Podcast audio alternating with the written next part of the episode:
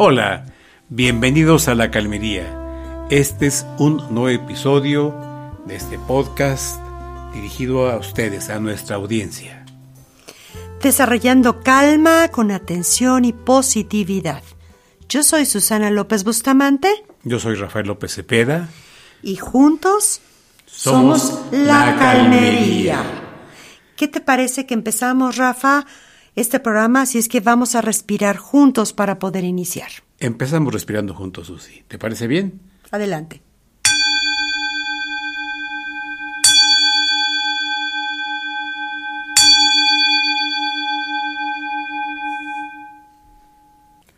Susi, pues damos inicio al episodio 2 de nuestro podcast, La felicidad está en ti. ¿Qué te parece?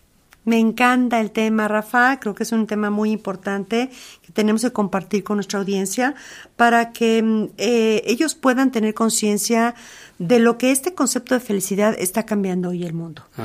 Y para eso quisiera compartirles algunas ideas que traigo preparadas desde la psicología positiva, pero también de algunas estadísticas y números que hoy nos comparten eh, personas que se han dedicado a estudiar acerca de la felicidad. Qué importante, Susi. Es algo que debemos de conocer. Es muy importante para los países saber cómo está la felicidad, ¿no? Así es, así es, Rafa. Entonces, bueno, pues no sé si antes de empezar a entrar al tema, pues me gustaría saber, Rafa, cómo llegaste a este mundo del mindfulness, porque seguramente que la gente pues estará eh, con esta curiosidad de saber cómo es que llegamos a crear este podcast y por qué eh, la atención y la conciencia plena. Pues mira, Susi, los seres humanos tenemos en ocasiones momentos difíciles. Yo no soy la excepción, por supuesto, soy un ser humano común y corriente y tuve mi momento difícil. Después de una carrera hice muchas cosas en mi vida. De pronto se presentaron situaciones complicadas que no esperaba yo, como a todos nos pasan. ¿eh? Y en ese momento, bueno, tuve que recurrir a un profesional que me ayudó, que me resolvió muchas cosas y que me recomendó practicar la atención plena. Te confieso que en ese momento no le hice caso a esa parte. Me interesaba mucho tomarme las medicinas y hacer los ejercicios que me habían, que me habían dado. Me tardé casi un año en eso. Pero en el, en el Inter empecé a practicar la atención plena. ¿Qué me pasó? Empecé a bajar mis, mis, mis niveles de estrés. La sudoración nocturna se empezó a acabar practicando atención plena mi, digestión empezó a mejorar, mi, humor empezó a cambiar. Muchas cosas a mi alrededor, mis relaciones con las demás, con el mundo, mis relaciones interpersonales empezaron a mejorar. Y yo dije, bueno, qué importante medicina encontré que me la estoy administrando yo mismo con algunas meditaciones. En ese momento yo agarraba casi cualquier meditación y a practicar. Entonces dije, bueno, yo tengo que eh, eh, aprender qué es lo que estoy haciendo, por qué me está ayudando. Me compré un cursito que me ayudó mucho, pero luego dije, bueno, ya, ya tengo claro qué. Ahora qué sigue. Ahora quiero ser un profesional de esto.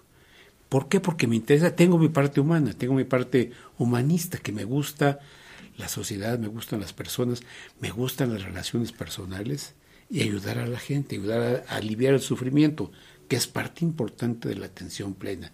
De eso hablaremos en algunos episodios. Pero bueno, Susi, ¿qué pasó?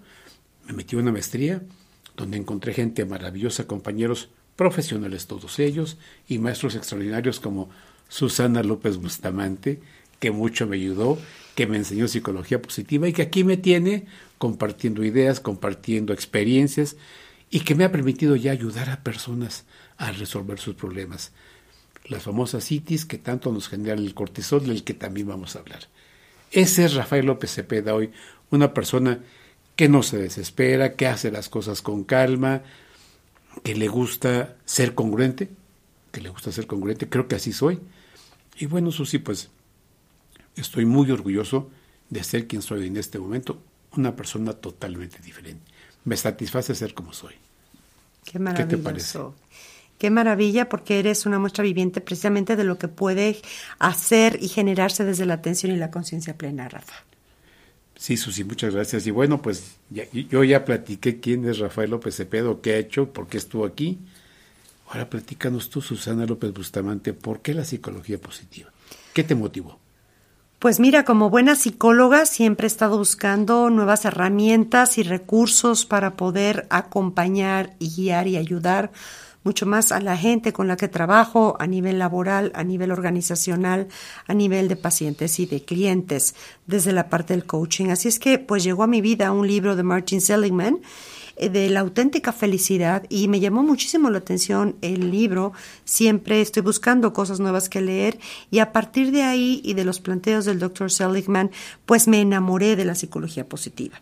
Leí más materiales y después de un caminar Ah, de, la, de, de, búsqueda constante de cursos y de nuevas formas para poder tener estos recursos de la psicología positiva, pues llegó también el momento de, de estudiar una maestría que, que, hice en Europa y desde ahí eh, esta maestría me abrió totalmente la visión de lo que hoy se está haciendo a través de la psicología positiva en todos los entornos.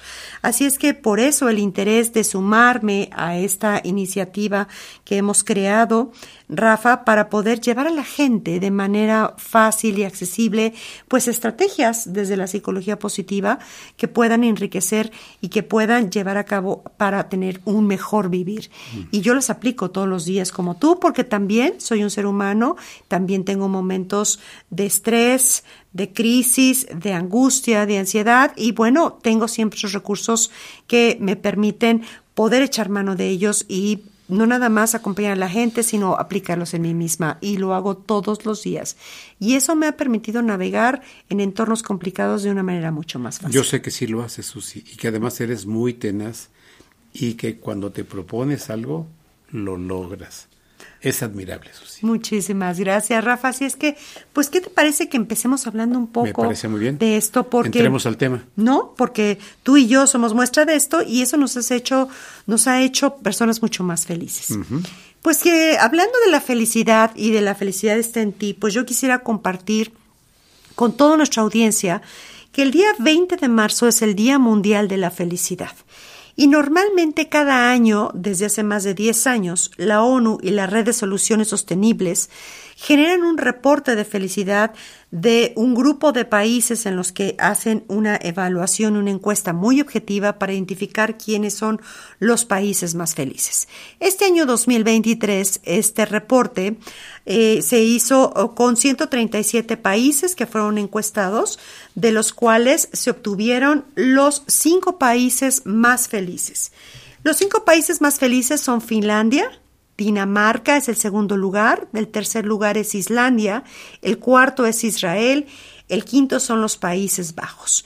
Pero algo importante de mencionar es que Finlandia es el sexto año consecutivo en que repite el primer lugar como el país más feliz en este reporte. Imagínate nada más que países como Afganistán están en el lugar número 137. Qué terrible, qué terrible. Afganistán con tantos problemas que ha tenido. Efectivamente, es el país que ocupa el último lugar y seguramente te has estar preguntando, mi buen Rafa, ¿qué lugar ocupamos los mexicanos? Sí, por supuesto que me lo imagino. No, me lo imagino, pero me, interesa mucho saber qué, qué pasó, Susi, ahí. Pues fíjate que en este reporte del 2023, México está ocupando el lugar número 36. 36. Hemos venido eh, en los años anteriores en un declive constante. Habíamos estado en los primeros 15 lugares, después caímos al lugar número 26 Después caímos al lugar número 46 después de la pandemia, pero ahora ya estamos remontando y estamos en el lugar número 36. Bueno, perdimos 20 puntos, pero ya recuperamos algunos, ¿no? 36 de 137 países. Y fíjate que platicando de este reporte hay algunos índices importantes porque la gente se pregunta, bueno, ¿cómo lo evalúa? ¿Cómo se evalúa, verdad? ¿Cómo se llega a determinar el índice de felicidad? Pues fíjate que usan seis indicadores interesantes. El primero es el Producto Interno Bruto de los países. El segundo es el apoyo social. El tercero, la esperanza de una vida sana. El cuarto, la libertad eh, para elegir la vida y las decisiones de vida que tienen los países. El quinto, la generosidad. El sexto, la percepción de corrupción. A través de estos seis indicadores y la percepción que la gente tiene de ellos, es como son encuestados y pueden llevar a cabo esta eh, reporte que cada año se genera en el mes de marzo. ¿Cómo lo ves, Rafa? Muy interesante, Susi. Bueno, hay, hay, hay eh, consideraciones muy importantes ahí, Producto Interno Bruto, derechos humanos, corrupción, este, cómo funcionan los gobiernos, la, la parte legal también la analiza, ¿no? Totalmente, Rafa. Y fíjate que una práctica que sí es importante resaltar de las muchas que realiza el país de Finlandia es que ellos tienen dentro de su cultura, tienen ya acciones de voluntariado y de ayuda social. Qué importante, el voluntariado me lleva a la compasión, me lleva a la gratitud, Susi. Qué importante que consideren eso, ¿eh? Totalmente. Fíjate que la gente tiene como un buen hábito realizar acciones que eh, donde puedan poner en práctica su generosidad. Y la generosidad, pues, nos brinda la oportunidad de poder generar emociones positivas. claro, muy importantes. ¿Sí? Y hablando de las emociones positivas, porque cuando hablamos de felicidad, Rafa, pues tenemos que entender que nos hace sentir muy bien. Genera felicidad. ¿verdad? Nos hace sentir emociones que realmente eh, eh, nos llenan de vitalidad, de energía cuando estamos felices. Y hablando de emociones, pues es importante comentar que hay dos tipos de emociones. Las emociones que son hedónicas, que tienen que ver con algo relacionado con la parte material y que son emociones que tienen una muy corta duración y una intensidad al inicio fuerte pero decae rápidamente. ¿Cómo qué se te ocurre que puede ser estas emociones hedónicas, Rafa? ¿Qué podríamos vivir? Mm, pues mira, comprar un reloj, tener un coche lujoso. Claro. ¿No te parece? Claro, genera mucha emoción, ¿verdad? Pues sí, pero ¿Cuánto tiempo va a durar? ¿Cuánto tiempo dura, no, Rafa? Eh, ¿Cuánto tiempo dura un satisfactor tan, tan común? Un teléfono, ¿no? Un teléfono. Un teléfono nuevo, de los que siempre andan, andamos queriendo tener lo último. Bueno, ¿cómo cuánto tiempo te dura un satisfactor de ese tipo? Claro. Un, no sé, un traje, un buen saco, un saco que quizá ya tienes dos o tres y que igual no lo necesitas, ¿no? Exactamente. ¿Y como cuánto tiempo te dura la emoción positiva de, de, la obtención de alguna de estas cosas que nos has comentado? Unos cuantos días. Unos cuantos días. No, no es, no es una sensación que yo diga me va a durar varias semanas, varios meses. Me compré mis zapatos, los voy a usar. Me compré mi reloj, lo voy a usar. Se acabó el saco, el traje, la camisa, lo mismo, ¿no? Exactamente. Generalmente el momento en que lo estrenas, ¿no? Lo saboreas, lo estrenas, te lo pones un par de ocasiones y baja inmediatamente la emoción se positiva. Acaba, se acaba. Correcto. Y a lo que sigue. Exacto, y ahora quiero otra cosa. Así es. ¿Correcto? Pues fíjate que esas son las emociones que están más que nada relacionadas con la parte del hedonismo. Sin embargo, tenemos otro grupo de emociones positivas que son las emociones eudaimónicas. Y estas tienen que ver con qué tanta conexión tengo con mi propósito, mi sentido de vida y qué acciones genero que me permiten tener una mayor eh, intensidad constante, pero también una duración mucho mayor. Estas emociones duran más tiempo, Rafa, fíjate qué curioso. Y no decae tan rápido su intensidad, sino que se mantienen constantes por más tiempo hasta que poco a poco van desapareciendo.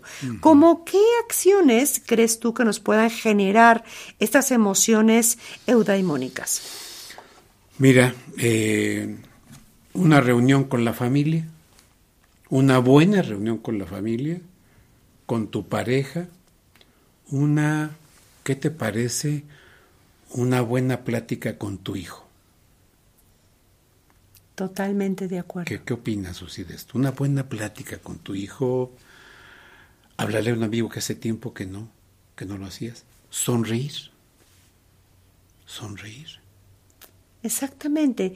O hacer a lo mejor algunas acciones de generosidad, que te generen eh, también esta posibilidad de sentir lo que es ayudar a otro, ¿no? y sentir una enorme gratitud de lo que tenemos. Así es, y a nosotros nos toca mucho eso con nuestras actividades profesionales, ayudar a los demás a resolver sus problemas, aliviar su dolor, que tanto se habla en el budismo, Susi. Así es.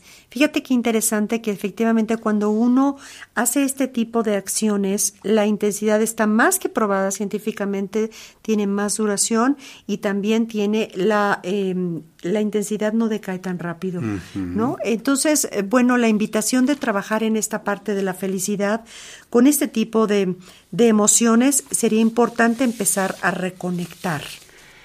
Y, y una parte muy importante, Susi, es algo que acabas de mencionar la comprobación científica. No es algo que tú y yo pensemos o que alguien escribió en un libro y simplemente generó una teoría. Es algo que está... Y lo mismo pasa con la atención plena. Es absolutamente comprobable su eficiencia. Total y absolutamente. Y fíjate que para esto quisiera yo también eh, invitarlos a conocer un poco más, y ya sabes que en este podcast siempre llevamos recursos a la gente que quiere saber más. Y bueno, pues les voy a hablar de una autora que es Sonia Lyubomirsky. Sonia es una investigadora de la psicología positiva, ella es americana y ella se ha dedicado a estudiar eh, de manera efectiva el concepto de felicidad, pero desde una visión científica. Y ella dice que la felicidad pues, nos permite eh, experimentar alegría, satisfacción, mucho bienestar positivo y que combinados con una sensación de que la vida va es buena y es significativa y es lo que nos hace darle sentido y creer que entonces vale la pena vivir. Fíjate qué interesante. Qué importante, Susi. Esta mujer pues se ha dedicado, como mencionaba yo, a estudiar la felicidad, porque ella se hizo una pregunta, dijo, ¿qué es lo que realmente hace felices a los seres humanos? ¿Se podría ser más feliz? ¿Se podría diseñar la felicidad? ¿Qué elementos tienen que ver con el concepto de felicidad? Así es que eh, a través de la investigación, ella encontró que del 100% de felicidad, el 50% sí tienen definitivamente una carga genética, Rafa, ¿no? O sea, lo traemos desde esta huella personal que traemos y que heredamos de nuestros padres y de nuestra familia. Los ancestros. Los ancestros. Pero un 10% más tiene que ver con las circunstancias que yo vivo. Esas circunstancias, a lo mejor de experiencias buenas o experiencias traumáticas, que como tú lo mencionaste, hemos vivido, de a lo mejor las preocupaciones por la parte económica, en fin, tantas circunstancias que tienen que ver con la felicidad tienen un 10% del peso total. Ahí llevamos un 60%. Pero fíjate que el 40% restante ella lo ha comprobado que es la actividad intencional que cada uno hace por generar felicidad personal. ¿Cómo ves? La parte intencional es definitiva, la intencionalidad. Si no hay intención, no logras la felicidad. ¿eh? Así de fácil. Fíjate, el 40% del peso del concepto de felicidad tiene que ver con que yo esté dispuesta a desarrollar felicidad y depende de mí. Depende de mí, depende de ti mismo, nadie más, ni la gente de afuera, tú solo.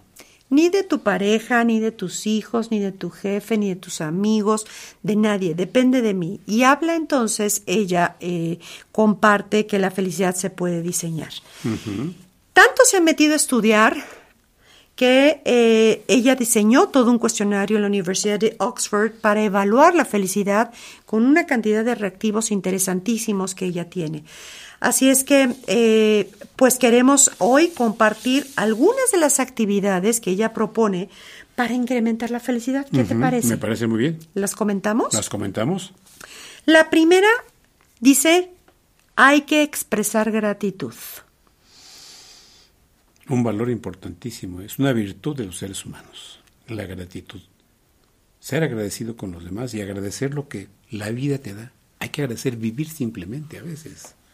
No a veces, siempre hay que agradecer vivir, respirar. Efectivamente, maravilloso. Segundo punto, cultivar el optimismo. A pesar de los entornos complicados, saber eh, que las cosas van a cambiar y que estoy haciendo cosas para cambiar. Así es. Tercero, evitar pensamientos eh, que estén todo el tiempo llegando a nuestra mente y que se le llama desde la parte de la psicología la rumiación. Así es. ¿no? Las famosas rumiaciones. Que parece que es todo el tiempo estamos pensando, Pensando sobre lo mismo. sobre el problema, sobre la ansiedad, sobre lo que nos queda. Cuarto, practicar la amabilidad. Quinto, cuidar de nuestras relaciones sociales, tener una buena red de relaciones sociales.